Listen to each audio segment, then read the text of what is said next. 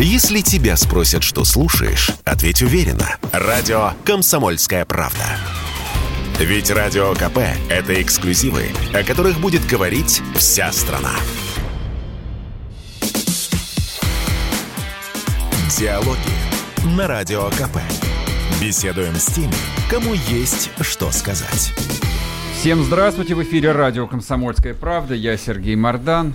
Сегодня к нам приехал большой русский писатель Захар Прилепин. Захар, привет. Здравствуй. А, ну, начнем тогда с самой горячей новости. Мы ее в коридоре уже коротко обсудили, но мне кажется, ее будут обсуждать э, весь день и все выходные. Итак, назначение госпожи Набиулиной. Такая культовая фигура, вот, мемный персонаж, как э, дети говорят. Это вообще что сейчас было такое? Человек, который, простите меня, просрал половину ЗВР.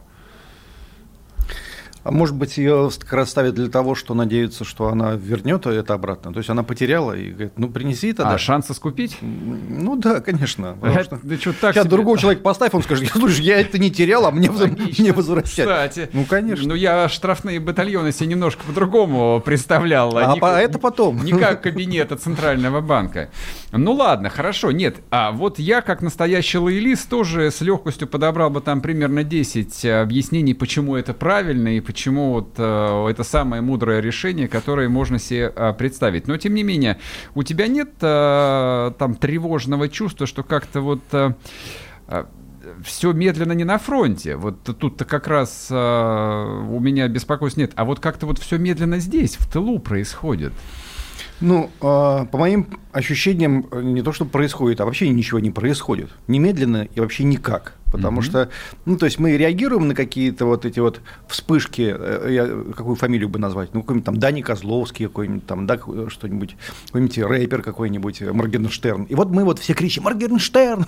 это всю эту ерунду. Но на самом деле, конечно же, взрослые люди должны понимать, что существует определенная система, мощнейшая просто, в кинематографии, в театральной сфере, э, в просвещении как таковом, в медиа. Вот она огромная система, состоящая из людей, чьи имена, как правило, мы не называем. Ася Волошина какой-то там сняли спектакль. Что такое? Какая Ася Волошина? Какой Моргенштерн? Я, вы, говоришь, я вы, даже не знаю, кто это. Вы с ума сошли? Это вообще люди просто, ну, то есть они, конечно, известны, ага. но не имеют никакого значения. Имеют значение совершенно другие люди, совершенно другая система, которая, ну, то есть, э, прямо говоря, последние лет восемь, вот после этого э, сегодня э, праздник, э, поздравляю всех с крымским вот этим консенсусом, вот после этого у меня вот наступила эпоха ну, такой легкой заморозки везде, потому что у меня было ощущение, что я не то что на Украине живу, но где-то в стране наподобие Украине, потому, Украины, потому что мои друзья-музыканты, которые приезжали на Донбасс, им всем подвинтили самые разнообразные возможности. То одному э, дадут маленькую сцену на нашествии. Говорят, ездил на Донбасс, вот выступает за детским столиком теперь. А мы будем на большой сцене, потому, потому что мы были за мир.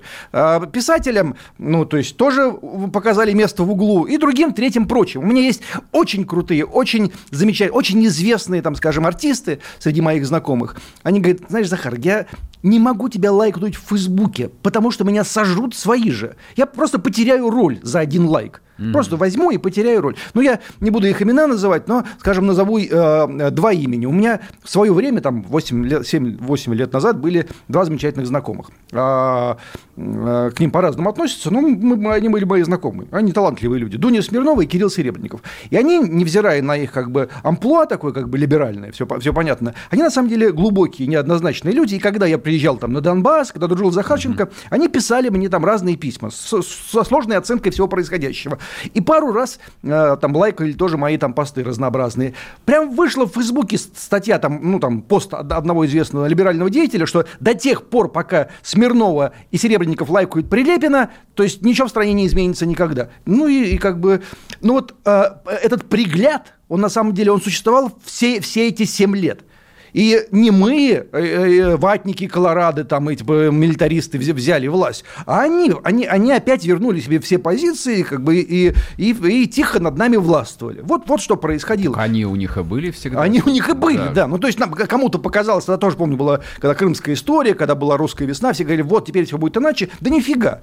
И вот сейчас опять все, все это происходит. У всех вот этих телеграм-каналов патриотических э, раш нездоровый, что сейчас все просто, наконец, мы будем великую русскую европейскую цивилизацию строить. Чего вы раскричались? Какую цивилизацию? Никто ничего не собирается менять. Все сидят, как и Набиулина. Но Набиулина мы, мы уже поняли, зачем они все. А вот эти зачем остались сидеть? Вот зачем они все? У нас других нету. А я говорю, что есть другие. Но пока никто никаких перетрясок делать не собирается. А вот вопрос у меня. То есть мне, конечно, хочется поговорить про коллективную там Ксению Собчак или коллективного Ургант, которые уехали в отпуск типа. Ну, просто продолжительный. Э, ну, тем более в Израиле погода сейчас хорошая. Там не то, что у нас. Всегда там, да, там тепло. А, вот. Но хочется поговорить мне совсем про других людей. Вот в каком контексте. А западное общественное мнение, ну, просто состояние психоза. Вот. Э, единодушие, переходящее в коллективный психоз. Им так жалко несчастных украинцев, что просто вот даже я иногда начинаю верить. А в Америке примерно то же самое. Хотя, господи, где американцы и где украинцы? Ладно, предположим. Я не вижу а, никакого единодушия даже подобие единодушия здесь. Ведь, по идее, вот должен выстроиться ряд, ну, каких-то кормящихся людей, засвидетельствовать, так сказать, э, э, верноподданнические чувства. Сказать, да, Владимир Владимирович, вы правы, как всегда. Мы поддерживаем операцию. Ни одного не вижу. Они где все?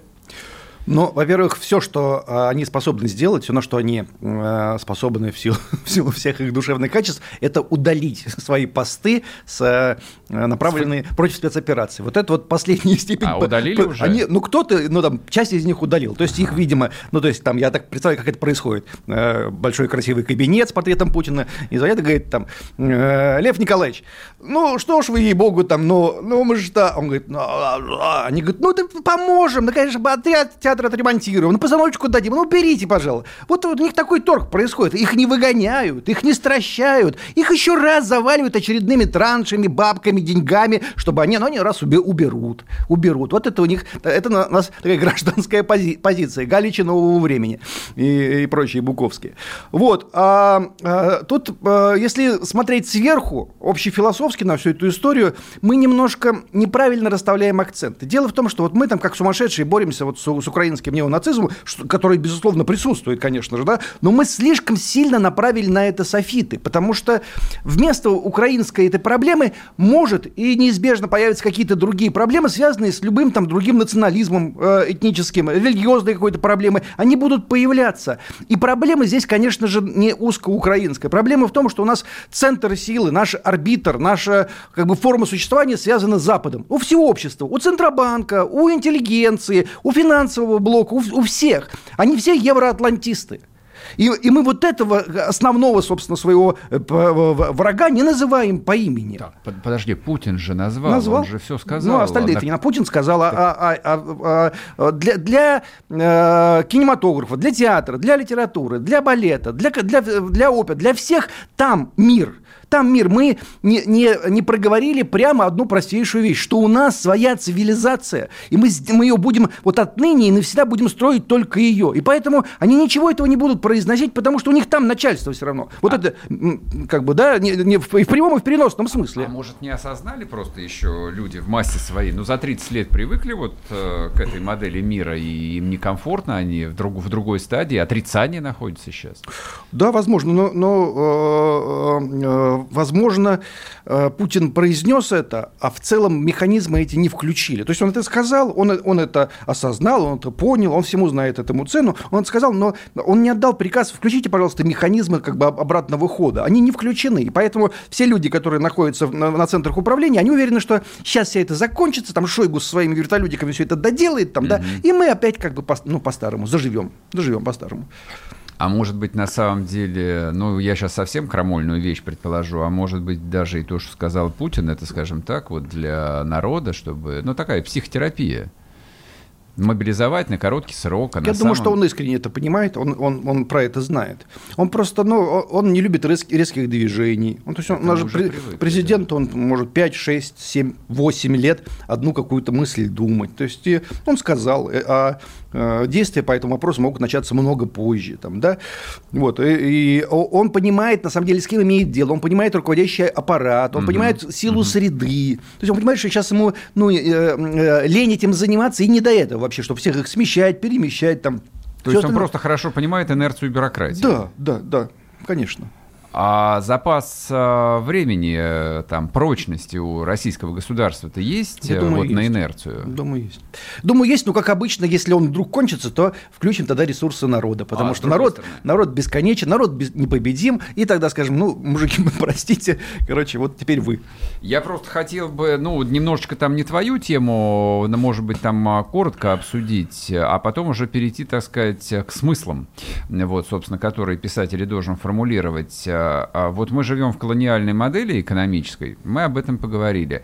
Мы сказали о том, что и бюрократия заточена под, это- под эту колониальную модель. Хорошо, нам Запад объявил реально экономическую войну на уничтожение. Они действительно там хотят демонтировать всю систему. Я поэтому и спрашиваю, а время-то есть или нет? Да есть, но тут, понимаешь, э, э, мы же сами замечаем, и ты прекрасно замечаешь, и Путин тем более замечает, некую, лука, некую лукавость во всей вот этой э, войне экономической. То есть они, конечно, объявили, они что-то делают, но где-то тут же откатывают назад, Ага. где-то лукавые сделочки совершаются через вторые, третьи, пятые там руки. То есть мы это уже в меньшей, конечно, мере, но мы переживали уже. Мы переживали это в момент Кавказской операции, с Да. Грузией переживали, потом с Крымом и с Донбассом переживали. Я работал когда советником Александр Владимирович Захарченко. Я говорю, ну что-то, у вас вообще экономические там санкции, вы-то вообще ничего не можете. Он говорит, да ладно, мы через Осетию, Осетия нас признала, а у нас с немцами, со шведами, со всеми договоры. А сейчас мы прервемся буквально на одну минуту на новости, вернемся и продолжим. Захар Прилепин в студии. Если тебя спросят, что слушаешь, ответь уверенно. Радио «Комсомольская правда». Ведь Радио КП – это самые оперативные и проверенные новости. Диалоги на Радио КП. Беседуем с теми, кому есть что сказать. И снова здравствуйте, и снова радио «Комсомольская правда». Я Сергей Мордан, а это Захар Прилепин.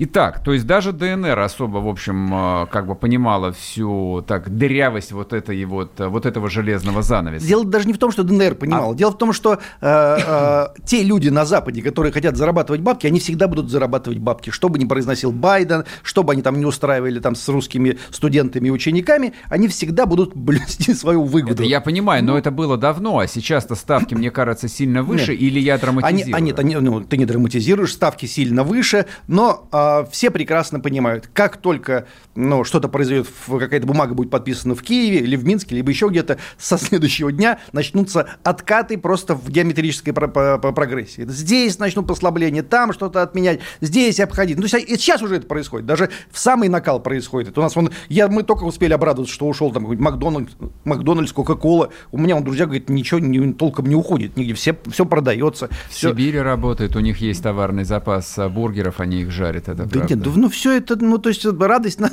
наша была преждевременна. Много и не уйдет никуда. Нет, конечно. А, слушай, по поводу переговоров, а вот, ну, правда, ты же человек э, там внутри политики, а это зачем все? Ну, это э, сло- мы обязаны это делать ради даже политеса. То есть- Зачем? Ну, нет, но за, тем, что э, внешний мир, наблюдатели видят, что мы не просто э, маньяки, которые крушат все подряд на, на своем пути, тем более мы этого не делаем, а мы без конца предлагаем. Ну, то есть это есть форма политической жизни. Но никто же не верит в это все равно. Да Вон не, ну Путина почему не верят? Да нет, да, Путина конечно. называют гангстером, Да мало ли что они убийцей. называют. Да нет, это не важно, что они называют, все равно они все видят. Есть, есть вне, вот это внешнее шумление, э, гоготание, обложки разнообразные, там все такое прочее. А есть реальные наблюдатели, которые за всем этим смотрят, которые, у которых никаких эмоций разрушения Украины не вызывает, они просто смотрят за соблюдением определенных правил, принятых в политике. Ну, мы же все взрослые люди, мы понимаем, что Байден не считает Путина преступником, Макрон не считает, Эрдоган не считает, никто не считает, на самом деле. Все это ерунда. Это все для, ну, то есть это в этом может поверить э, какой-нибудь, не знаю, кто, Дмитрий Быков может поверить, Ост- остальные в это никто не верит, конечно, серьезные люди. Все знают, что это обычная политическая там, э, раскладка. А коль мы коснулись Дмитрия Быкова, а вот эта вот э, там необыкновенно острая реакция, эм, хотел сказать, русской интеллигенции, российской интеллигенции, Мгм. что-то меня смущает. Ну Да. давай, давай, назовем это образованного класса. Вот, а что они вдруг так вот на сам факт э, войны-то странно отреагировали, как будто, не знаю, там, как институтка, который показали член. А, конечно же, все эти годы, э, начиная вот с Крыма, со всей этой истории, они маниакально болели за Украину. Они ездили туда с концертами, они поддерживали э, легитимность выбора украинцев. Они, э, ну, то есть, они видят Украину как правильную Россию, как mm-hmm. вот ту Россию, в которой им хотелось бы жить. И это были их основные жизненные ставки. Это была, ну, это была их абсолютная вера. Ну, на самом деле, я их понимаю, потому что у меня такая же вера в Донбасс, в Крым, в возвращение в Киев, а у них такая же вера, что Киев придет в Москву. Это на самом деле поражение всей их жизни. Они сейчас, ну то есть я, я думаю, что они не спят просто. Как мы не спим, так они по-своему не спят. Они желают поражения Москвы, Донбасса, Шойгу, наших ребят, Деса... Они желают нам поражения. Тут, ну то есть надо прямым, э, прямым текстом все это произносить. Я не буду называть имя одного музыканта замечательного, который я очень любил в юности. Он, как только начался штурм Мариуполя, он дал тут же фотографию, э, как его группа играет в Мариуполе вот в том, вот на, накануне, накануне вторжения. То есть он показывает показывает, что вот мы там для тех мы играли и пели, и мы за них болеем. Но он не может про это написать прямым текстом, поэтому вот фотокарточка. Ну, то есть догадайся сам. Не в Мариуполе, а мы вот стояли, мой батальон стоял напротив, у нас не спели. Нам, нам, нам эти песни не, не предназначены, там предназначены. Поэтому что тут как бы, тут, что тут непонятно? Дело не в войне, их война не волнует. Если война придет на территорию России, они скажут, вы этого заслужили, вы этого хотели, вы получили то, что вы желали. И все эти бомбежки, ковровые, роддома, больницы, школы, ничего у них не вызовет никакой реакции, ни малейшей просто. Скажут, а что? А что вы хотели? Есть Божий суд.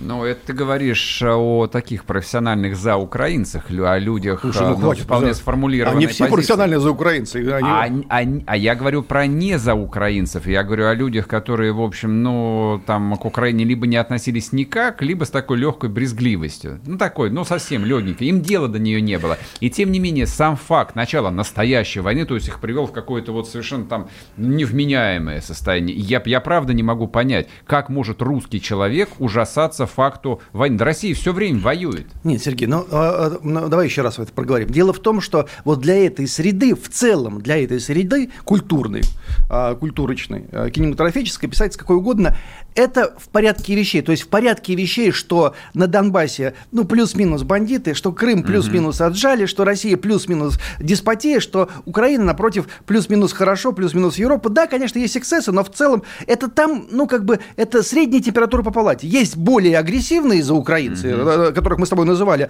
а для остальных это, в принципе, ну, все понятно. Ну так, ну, так, у них все, вот, они знают, что все в целом так. И когда им эти речи произносят, что, типа, вот там этот сатрап-тиран Путин, там, и вот там нормальной европейской цивилизации, они говорят, ну да, да, конечно, ну все понимаем, ну что. Вот, вот эта температура там была. А вот люди, которые там, э, э, ну, типа Пореченков, там, Охлобыстин, ну, те редкие как бы, вырожденцы этого артистического мира, они просто за счет своей фактуры, что они здоровые мужики, упрямые и знаменитые, они там выживали. Но в целом они там в единичном количестве, они в абсолютном меньшинстве.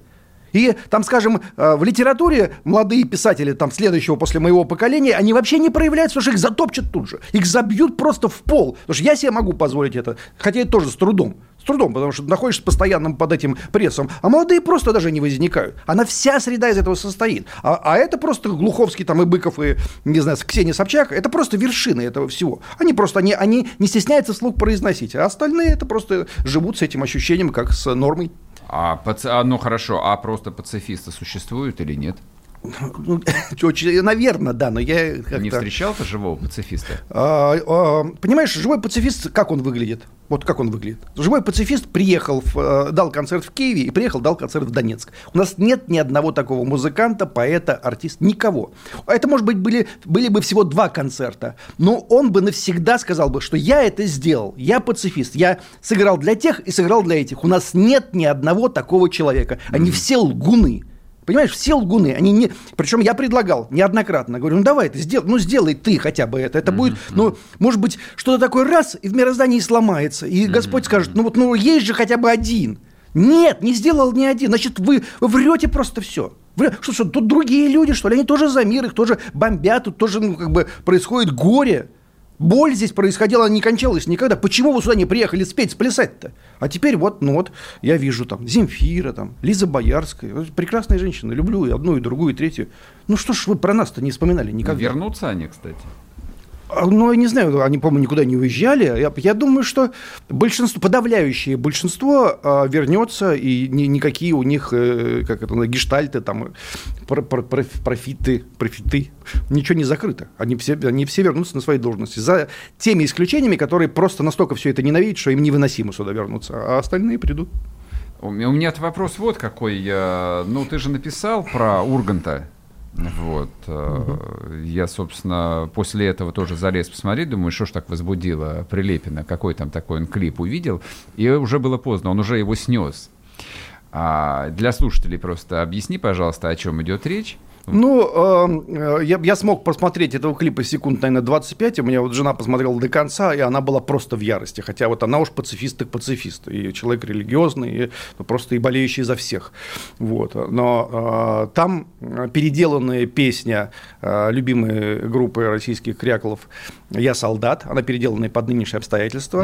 Угу. Вот. Украинская группа Украинская группа «Пятница», да, соответственно, да. И там поется уже, соответственно, про то, что вот если явится сюда э, некая русня, то у них будет пробитая башка, и все это сопровождается видеорядом, как э, там трупы, как они мочатся на российские э, сгоревшие танки все остальное прочее. Ну, mm-hmm. то есть это просто, ну, совершенно выходящий, то есть я, я как человек э, военный, я хочу сказать, что ну, мы себе такое никогда не позволяли, и на Донбассе себе такое никогда не позволяли. Там тоже много песен, но ни Чечерина, там, ни Скляр, ни, никто не сделал себе видеонарезку, чтобы хотя бы один был украинский убитый или какая-то сгоревшая техника, тем более на которую мочится. Это просто выходит, ну, просто за рамки человеческих представлений.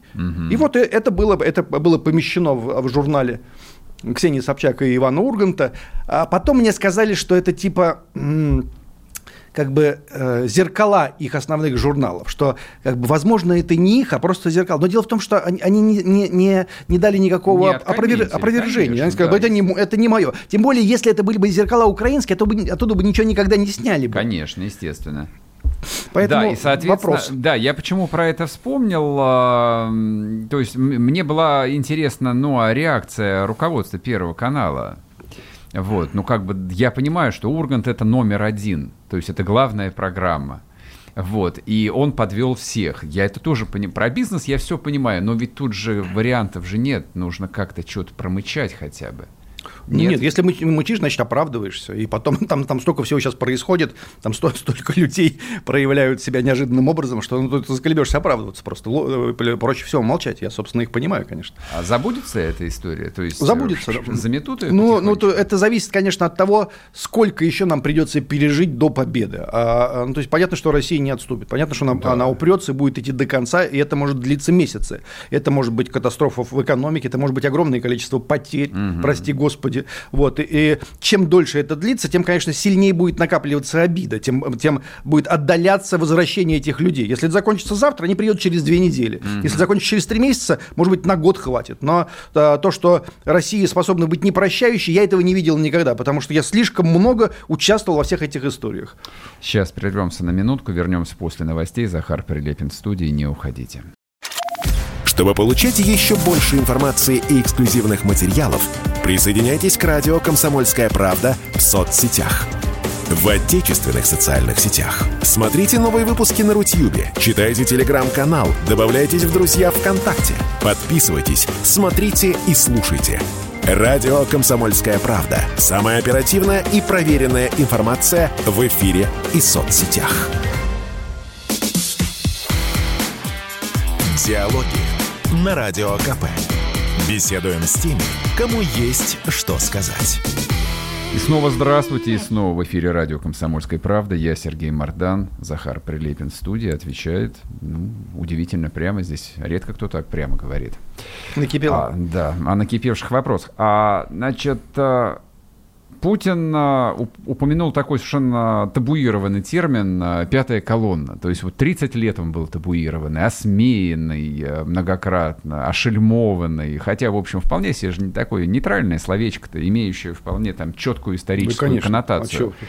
А, а, так с пятой колонной что-нибудь будет происходить вот в случае э, ну, нарастания внутреннего ожесточения, продолжения конфликта, а он явно там не закончится через неделю или через две? Тут все-таки надо понимать, что э, та пятая колонна, с которой мы имеем, имеем дело, и та пятая колонна, о которой писал Хемингуэй, все-таки разные по структуре и типажу вещи, потому что э, наша пятая колонна, ее минусы, они же ее плюсы, они абсолютные рабы комфорта, своего достатка, своего благополучия.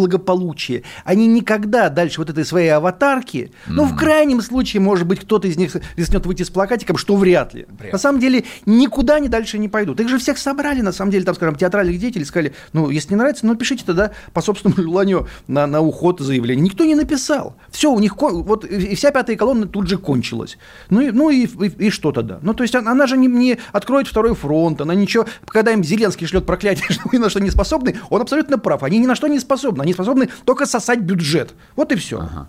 Так, ну и даже против вот такой э, недоделанной, бессмысленной, никчемной пятой колонны нужны хотя бы какие-нибудь понарошковые репрессии? Ну, ну вот хотя бы я, немножечко. Да нет, не, дело не в репрессиях. Нет, э, я противник, я прямо скажу, я противник любых репрессий, всего остального. Я хочу, чтобы людям других взглядов дали соразмерные возможности в той же самой культуре. Mm-hmm. Соразмерные. Дайте нам две радиостанции, два театра и, там, и э, три журнала. Ну и ничего же нет ни у кого. Был один э, театр МХАТ, где мы проводили дни э, памяти Захарченко, где были донбасские мероприятия, донбасские чтения. Это единственный театр был в Москве, где это было возможно. И тот отобрали. Все, остальные все театры, они для другого, у них другая повестка. Ну и все, я не буду перечислять эти радиостанции, эти журналы и все остальное. У нас есть замечательные, восхитительные донбасские поэты, военкоры, кстати, Аня Долгорева и Семен Пегов. Их ни одно российское литературное издание не напечатает никогда. Потому что там сидят люди, которые все поголовно болеют за Киев. Ну так нельзя. Ну дайте нам соразмерные возможности конкурентные. Им половину, и нам а, половину. А кто должен дать, Захар? Ну то есть, ну это есть система, Минкульт, Минцифр, Минпросвещение, там, там есть бюджет, они распределяются на фестивали, на журналы, на э, радиостан, ну на все. Ну то есть, ну это возможно. Это же как бы, это же не какая-то стихия, где они говорят, да не, мы, мы там, там все, там рынок всем управляет. Все фигня, никакой рынок там не управляет. Тебе на это скажут, э, знаешь что, скорее всего, причем скажут, э, типа, ну вот посмотрите, пожалуйста, там на российское кино, которое вот заполнено каким-то бесконечным потоком патриотического трэша. Вот, то есть любой маломальский энергичный режиссер уже снял кино, плохое кино про Великую Отечественную войну. Вот, то есть до такой степени, что уже просто, ну вот, вот здесь. Ну, вот. слушай, во-первых, э, у нас э, есть э, за 8 лет, прямо говоря, три прямо говоря, не очень хороших, а то и плохих фильма про крымско-донбасские э, события. На Украине их сняли штуку уже 30, наверное. Да, так и есть. И, и достаточно убедительных. Вот, вот не надо про Великую Отечественную войну. Ее юзают действительно все, все кому не попадя, и, и сам, самыми разными целями. Мы говорим про текущую повестку. В текущей повестке нет работы с рэп-музыкантами, с молодой э, аудиторией, с, с текущей повесткой, потому что людям, ну, прямо говоря, даже тем людям, ребятам, которые сейчас поехали воевать, а если они не смотрели программу, программу Соловьева, им не до конца понятно, что там происходит. С ними надо разговаривать. Я э, по э, просьбе одной серьезной очень конторы, которая этим занимается, встречался с, с э, военнослужащими. Ну так, так контекст такой в тумане, потому что ну, мы все думаем, что вот там э, э Россия состоит из там ток-шоу Соловьева. Ток-шоу Соловьева – это зоопарк отдельный для отдельной там аудитории, а вся, вся остальная страна живет вне этого. Да, это смотрят там 15 миллионов человек, которые и так мотивированы прекрасно прекрасно. Так остальные 100, 110, они вообще про это даже не слышали никогда. Меня на улице, я там сто раз выступал на этой программе, меня гаишники останавливают, они не узнают меня в лицо, они не знают, кто я такой даже. Ну, то есть, ну, то есть вот это, э, э, это же взрослые мужики, там им 25, 30, там 30, 32 года, там 33. Что, мы, мы, эти, мы на всю страну, что ли, из, эти, из э, ток-шоу Скобеевой, ток-шоу Соловьевой, ток-шоу кого там еще, Шейнина выступаем? Да нет, это, это вот определенный сегмент. Вся остальная страна лежит вне этого контекста. Вне этого контекста. Отлично, хорошо, что мы вышли на эту тему. А давай тогда вот что обсудим. А, закрытие социальных сетей. А, разговоры о том, что будет заблокирован YouTube, они никуда не исчезают. Вот последний раз у меня разговор был позавчера вечером, мне сказали, нет, пока, пока решили оставить. Вот. А я задаю тоже риторический вопрос, да как же можно? То есть мы сдаем все позиции, то есть мы, мы закрываем глазки, делаем вид, что вот мы закрыли и все кончилось. Угу. Ничего а, не закрыли. А да, ничего не закрылось и ничего не кончили.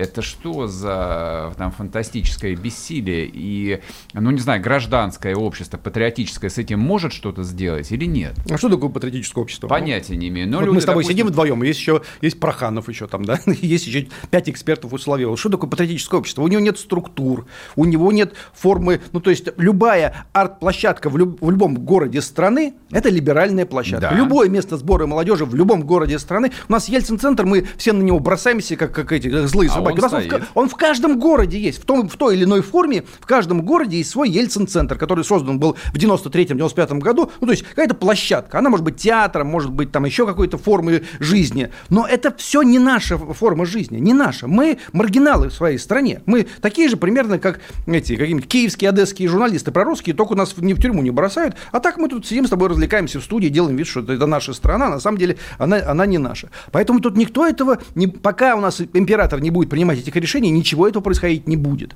А э, как у него это уложено в голове, я не знаю. Ну, то есть ему, Никто возможно, люди в погонах сказали, что мы это в Киеве, мы все дорешаем. Ну, ну дорешаем. Не, в Киеве тогда, дорешают, тогда, ничего, не тогда, тогда и нормально, все под контролем. А я, а я вот считаю, что на самом деле, если мы сейчас имеем а, вот эту молодежь, из которой, вот по моим наблюдениям, 85% точно абсолютно чужды понятиям там государства, церковь, армия, скрепы, все остальное, они просто чужды. Они, они же вырастут все. Им всем будет 27, 29, 30 лет уже там, уже скоро. Да. А есть еще финансовый класс, есть буржуазия, есть кряклы, которые сейчас были оскорблены. Их унизили просто, их как бы э, над ними издевались весь этот месяц. Они запомнят это, эту обиду, что их Путин обзывал, что их все презирали.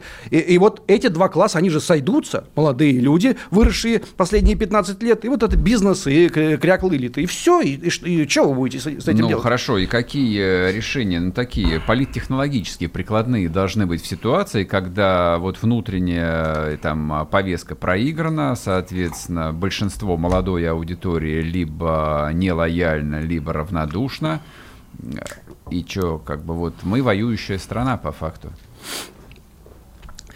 А, я э, делаю, что могу. Я, я, у меня есть свой участок фронта, и я вот на, на нем стою. У меня есть мои собратья военкоры, собратья артисты, собратья музыканты. Вот я нахожусь в центре вот, своей войны, я ее веду. А, а э, император меня в гости а что бы, а что не зовет. Ты, что бы ты предложил императору, если вот вдруг удастся достучаться, и мы прорвемся через все приемные, э, вот, не знаю, там, кавалергардские какие-нибудь там? Ну, у нас через, есть... Через, через всех постельничих.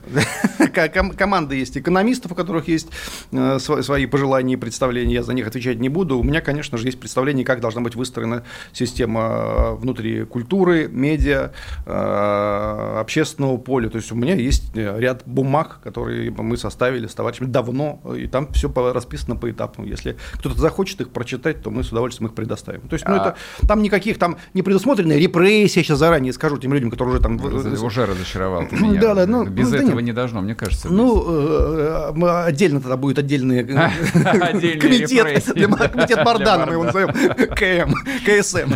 Вот. А, а там просто как бы как, иначе может быть выстроена система. Организационная структура, это что, криптоопричнина какая-то даже? Нет, ничего там нету, не, не от... Это нормальная на самом деле европейская структура. Там, там как устроена пропаганда? Она вот устроена так, как она должна быть устроена у нас. Она в один момент включается в Германии, Франции, Италии, Испании, везде. И она работает прекрасно. Вот они сказали, что русские хатой, они будут их мочить. И ничего там, там вот вся эта демократия, она исключает возможности перпендикулярного мнения. Там есть полтора, может, СМИ на каждую эту страну с, с э, полторы тысячи подписчиков. И mm-hmm. все. Вот это демократическая форма существования. Э, вот, то есть она, когда э, более-менее мирная ситуация, она там как-то бурлит, попискивает, пускает дымки. А когда... Э, она, кризис... А, она в спящем состоянии. Ну да, а когда вот как бы про, опасный процесс, она включается и, и, и едет как каток.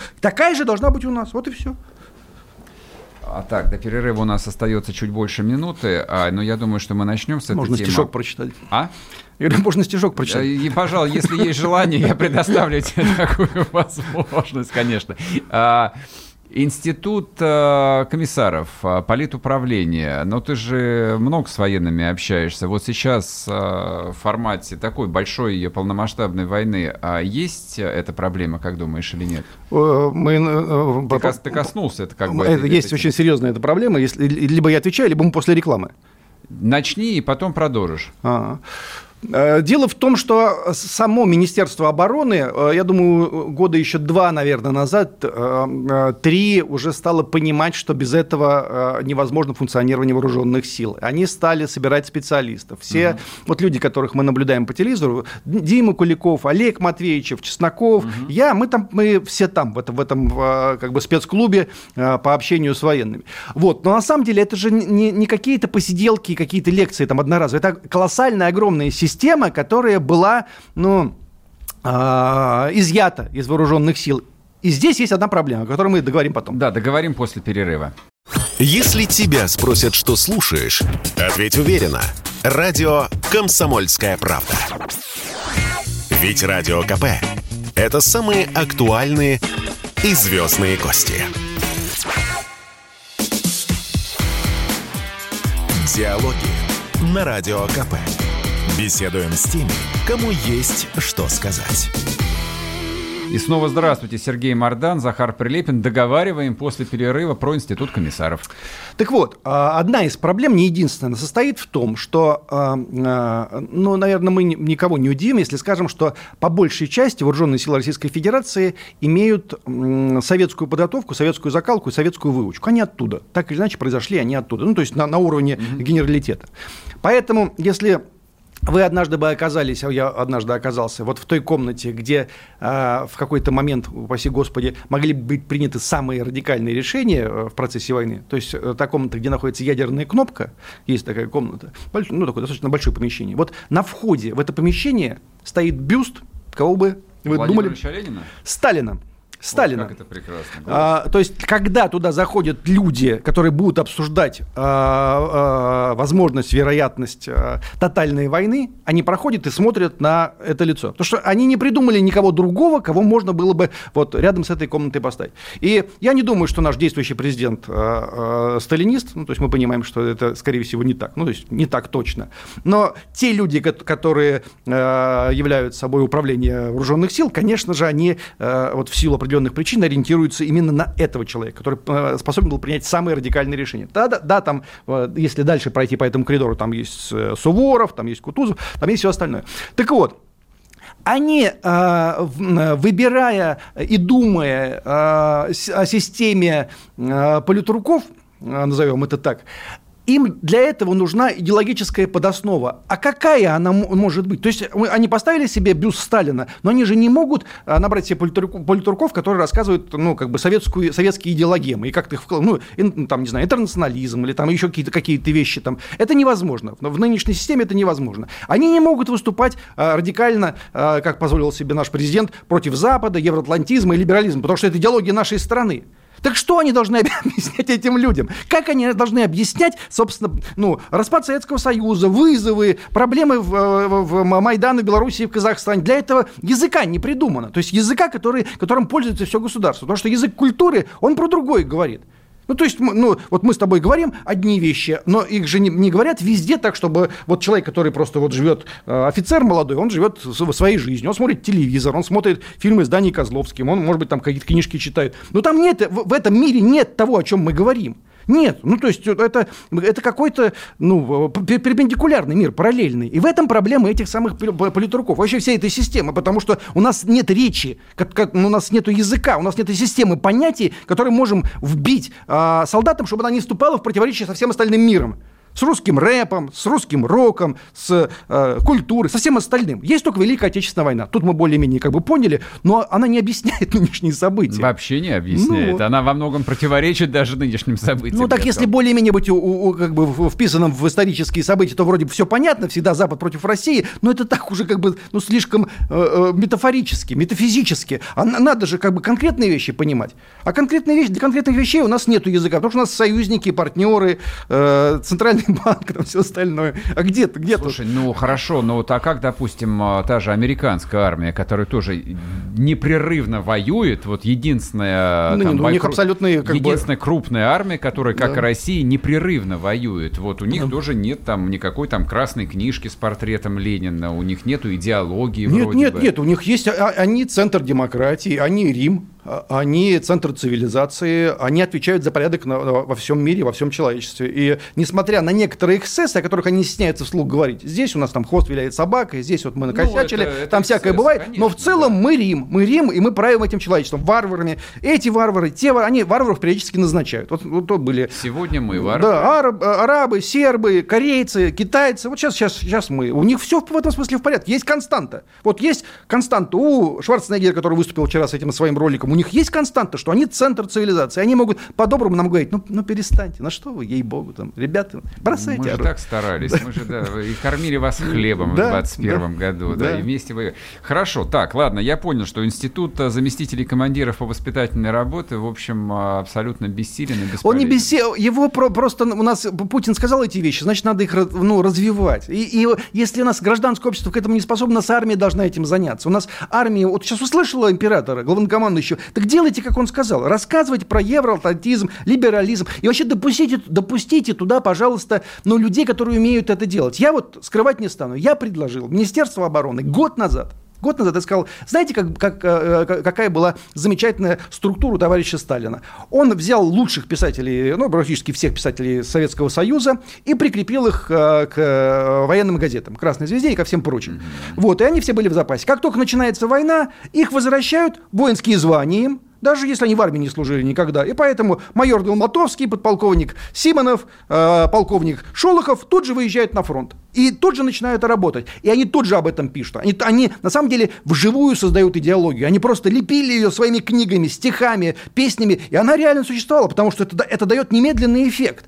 Но наше Министерство обороны, они говорят, здорово, Захар, отлично придумал. Я собрал даже писателей, которые готовы этим заниматься. Но это настолько как бы система как бы, ну, такая сложная, если не сказать бюрократическая, то там должен был кто-то принять эти, эти решения, и, и они так и не были приняты. Есть... И вот сейчас, вот, сейчас уже пишут, что мы проигрываем отчасти информационную войну, потому что, да, публикуют портреты вот этих героев. На самом деле, вот этой справкой все заканчивается. Но а я понимаю, что они опасаются, что да, гражданского этого или когда-то служившего писателя привести, он там чем-нибудь пропалит, склеит, сфотографирует или там напишет что-нибудь не то, из-за этого там все, ну, как бы, э, будет какая-нибудь там военная, возможно, неудача, они, понятно, что они опасаются. Но на самом деле здесь надо плюсы и минусы как бы сосчитать, этих людей выдрессировать, чтобы они ничего не публиковали, когда не надо. И, и у, у нас бы сейчас уже была мощнейшая э, э, военная литература, она прям была бы создана уже через месяц, а через три месяца мы бы ее уже экранизировали. А, а у нас этого нет, потому что это все происходит где-то в тайне. Ну, где-то там происходит, но мы про это ничего не знаем. Ну, потому что на брифингах Минобороны тоже до сих пор э, в ходу выражение типа «мы уничтожили 10 украинских националистов». Вот, от чего вот я, например, вздрагиваю, хотя мы уже три недели воюем именно там с украинской армией и с враждебным украинским государством. Да, да. Но они как, какие установки приняли в пер... да, как... первый день, они так, так и решили не менять. Большая это... инерция системы. Большая. А вот а, русское общество образованное а, как-нибудь переосмыслит э, вот эту специальную военную операцию, которая довольно быстро превратилась в войну, именно как э, войну, как отечественную войну, появится ли, не знаю, там, ну, боюсь, как бы такие глупости говорить, Лев Толстой, ну, который а, рассказы артиллериста надо, напишет и так далее. Да, да. А, что надо понимать? А, дело в том, что а, литература, скажем, Великой Отечественной войны, так называемая офицерская проза, она появилась там спустя 10-12 лет после Великой Отечественной войны, потому что эти офицеры пошли и отучились там в литературных вузах. Там ну, у всех буквально литературное образование. И у Бондарева, и у Астафьева, они литинститут все, все заканчивали. А, дело в том, что на ту войну были призваны все поголовно. Не профессиональная война, а просто поголовно все, в том числе и люди с литературными задатками. Воевала вся страна, и из них неизбежно э, э, выявилось какое-то количество людей, способных к писательству. Как правило, я, ну, как правило, я все-таки сам 10 лет носил форму, э, эти люди в, в целом в армию не идут. Они выбирают себе другие профессии. Пишущие люди не идут сегодня в армию. До, до революции, ты сказал о Толстом, дворянство служило. Оно, оно, оно для этого и создано. Оно, было. Хотя отменила еще Екатерина II обязательно, обязательно воинскую службу, они все равно по инерции долгое время служили. И поэтому они и писали об этом, потому что они были уже образованы. Я при всей любви к, к нашей армии, я все-таки хочу сказать, что люди с, с филологические, творческие, пишущие стихи не, не идут у нас на, на эту службу. И поэтому я не, э, не очень уверен, что это будет ну, отрефлексировано в полной мере, что появятся литературные тексты. Не, не очень ну, уверен. Ну, то есть Скорее это, уверен в обратном. То есть это должна быть, в общем, модель Пентагона, который создает специальный центр, размещает заказы в Голливуде и снимаются э, вот э, на деньги бюджета Я считаю, что то, то что я говорил о сталинской системе это, это более чем действенная штука. Если бы у нас взяли бы писателей и режиссеров, прикрепили бы к звезде, красной звезде, ко всему остальному, и в момент э, воинской операции их бы вызывали, и все, и давали им определенное направление работы, они могут выступать как политруки, и параллельно они общаются с бойцами, солдатами, офицерами, наблюдают так, или хотя бы подслушивают, э, что происходило в зоне боевых действий. Они неизбежно, если ты три месяца проживешь просто в казарме, не выходя ни разу на передовую, ты накопишь информации просто для трех романов. Это сто процентов гарантии. Но нет, нет, они на это не пошли.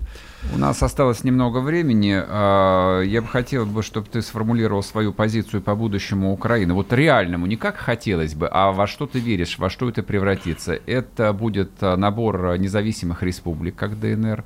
А, это останется независимой Украиной. Либо она так или иначе будет поглощена Россией. Ну, через какое-то время, предположим. Что реально? Ну, э, самый реальный, конечно, вариант. Я думаю, что, может быть, даже российская там власть на каком-то этапе готова была пойти на какой-то компромисс компромисс и вот там оставить в какой-то форме существования политического Киева, о чем они даже вслух говорили, но политический Киев на это просто не готов. Ну, mm-hmm. то есть они не готовы сдаваться, и поэтому мы воленс не воленс, мы э, э, по, по инерции нам придется добивать это до конца. Добивать это до конца, потом брать на, на себя ответственность за какую-то часть территории и начинать ее опять с нуля восстанавливать. Это колоссальная, безусловно, задача.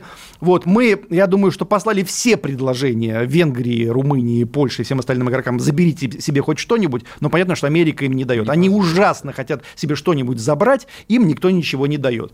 Вот. И мы не можем оставить даже половину Украины, мы не можем, ну, то есть вместе с Киевом эту половину мы не можем оставить независимой, потому что они тут же э, вступят во все союзы, какие только возможно. Опять вся эта нечисть нацистская туда сбежит, и они начнут вооружаться, они начнут, как, э, как Чечня, в, э, прости господи, э, после Хасавюрта, они начнут нас терроризировать. Мы не можем этого позволить себе. Спасибо большое за честный ответ. Захар Прилепин был с нами. Всего хорошего.